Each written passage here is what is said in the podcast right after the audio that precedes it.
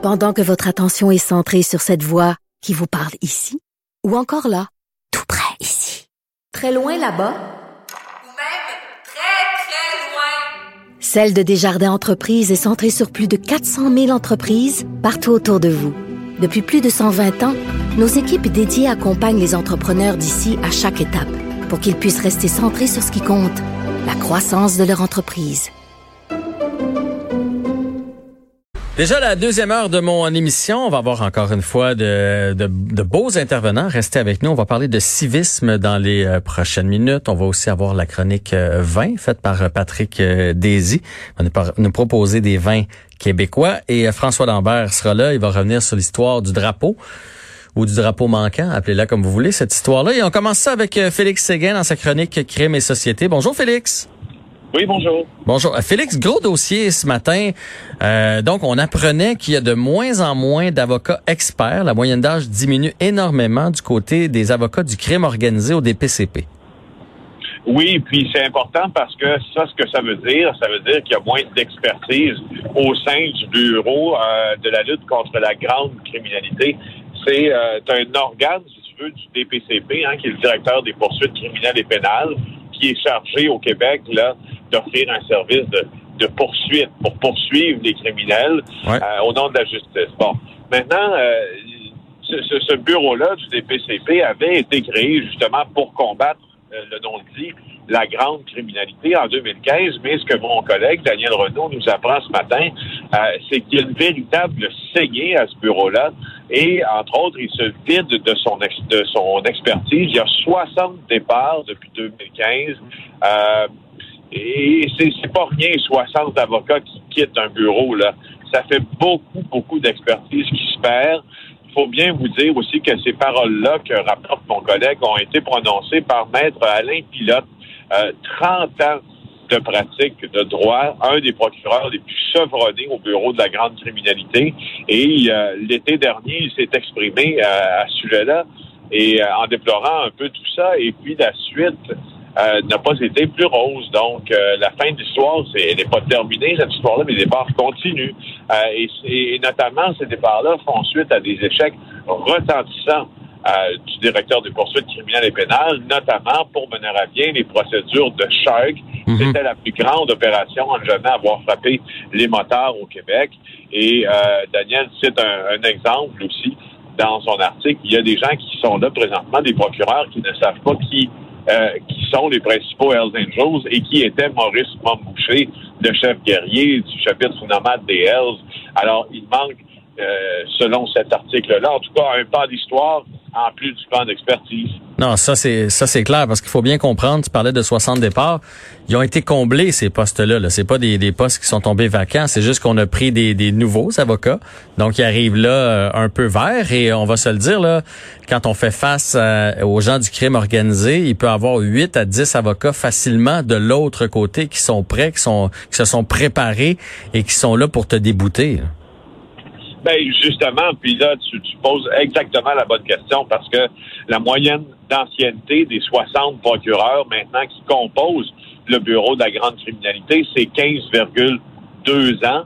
Euh, mais la, la, la, la pyramide d'expérience est inversée, si tu veux, c'est pour reprendre les mots de mon collègue. Euh, 45,3 ont plus de 15 ans d'ancienneté et 54,5 ont moins de 14 ans.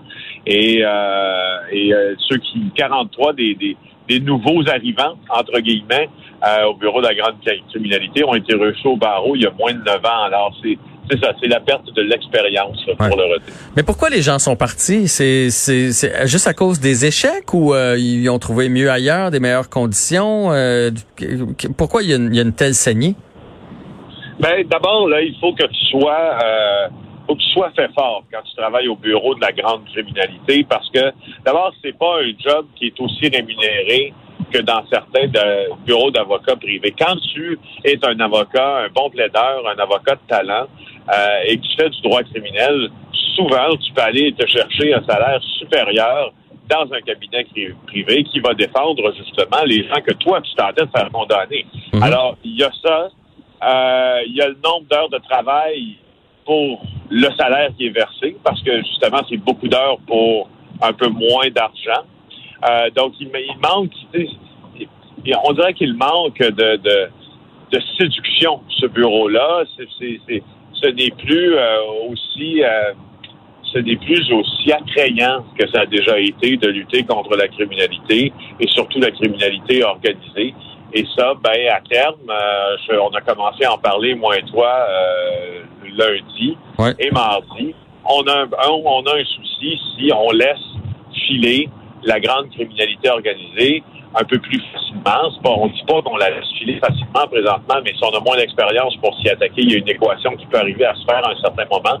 Et c'est cette grande criminalité-là qui, s'attaque aux structures souvent démocratiques et économiques de notre société. Ouais, surtout si, euh, les les grosses organisations criminelles ont l'impression que même s'ils se font pincer, qu'ils vont réussir à s'en sortir parce que de l'autre côté, les avocats sont pas assez chevronnés. C'est pas une bonne nouvelle pour la société. Pensons à ton deuxième euh, dossier, puis là, va falloir que tu m'éclaires, va falloir que tu m'expliques. Il y aurait un lien avec les deux Canadiens détenus par euh, Beijing et euh, la, la, la, dirigeante de, de, de Huawei qui est ici, Meng Wanzhou.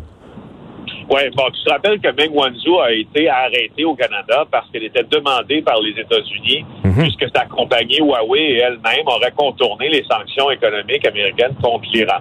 Euh, donc, elle a été arrêtée au Canada, assignée en résidence en attendant que euh, la justice canadienne accepte ou non son extradition aux États-Unis, ce qui a été fait récemment, puisque le crime euh, dont les Américains veulent l'accuser existe aussi au Canada. C'est la fameuse affaire de la réciprocité si on peut t'extrader, si dans le pays où tu t'en vas subir ton procès, le même crime existe dans le pays où tu es, où tu es présentement. Alors, c'est le cas avec le Canada. Bon, bon, mettons ça au plus simple. Alors, là, ce qui est en train de se passer, c'est passé beaucoup depuis 48 heures dans ce dossier-là, qui est fascinant parce que c'est un dossier de justice brute, mais qui devient l'enjeu principal du ballet diplomatique canadien présentement, c'est-à-dire ses relations avec la Chine. Parce que d'un côté, nous avons Meng Wanzhou, euh, qui est assigné à résidence ici en attente d'extradition. Et ça ne fait pas du tout l'affaire des Chinois qui adoptent la ligne dure. Et également, on a les deux euh, Michael, Michael Kovrig et Michael Spaver, qui ont été arrêtés, emprisonnés et accusés d'espionnage vendredi dernier en Chine, deux Canadiens. Or, euh, au cours des dernières heures, Louise Arbour, la grande avocate, celle qui a poursuivi Slobodan Milosevic en, en 99 pour crime contre l'humanité, crime de guerre à la haie, euh, euh, et à la Commission des droits de l'homme également. Bref, une de nos juristes les plus influentes a affirmé que le Canada aurait tout intérêt et juridiquement pourrait décider de ne pas extrader euh, Meng Wanzhou et que ça favoriserait le rapatriement de nos deux Canadiens. Et là, regarde ce qui s'est passé aujourd'hui. Euh, le, le, gouvernement chinois a fait une, une déclaration qui est sans équivoque. Le ministre des Affaires étrangères chinois, Zhao Lijian, a cité un avis juridique présenté par la femme de Michael Kovring, stipulant que le ministre de la Justice du Canada avait le pouvoir de mettre fin au processus judiciaire de Meng Wanzhou. Et ce que, ce que le ministre dit, c'est que si on libère Meng Wanzhou, Beijing pourrait libérer nos deux Canadiens en échange. Donc là, on est en train de marchander tu veux, ou de tenter de marchander du côté chinois minimalement la reddition de prisonniers contre euh, et, tout ça en faisant fi des grands principes de, justice des deux pays, mais surtout de ceux du Canada, puisque ceux de la Chine sont un peu plus aléatoires. je vais te parler des, derniers développements dans ça qui sont franchement euh, fascinants, mais aussi ne jamais oublier que c'est la vie euh, d'une femme et de deux hommes qui, qui est en arrière de, cette histoire. Totalement, sauf que là, si, si mon analyse est bonne, si jamais on fait ça, là, si on décide de, de se plier aux règles de Beijing, on va se mettre à dos les Américains.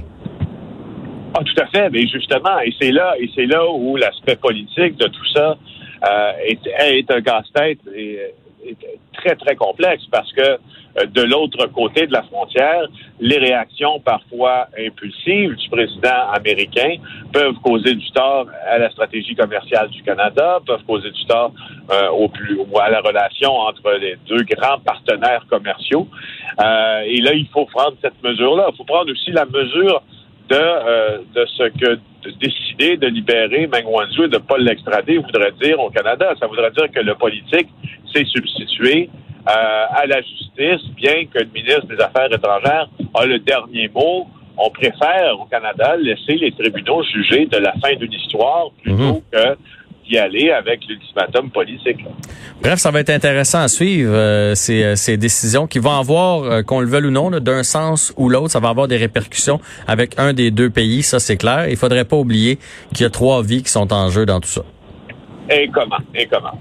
C'était fort intéressant. Tu une vraie encyclopédie, Félix. Merci beaucoup. Il me sort des noms comme ça, un en arrière de l'autre, comme s'il parlait de ma famille. Ça n'a pas de bon sens. J'admire euh, beaucoup ces gens-là qui euh, connaissent de fond en comble le domaine dans lequel ils travaillent.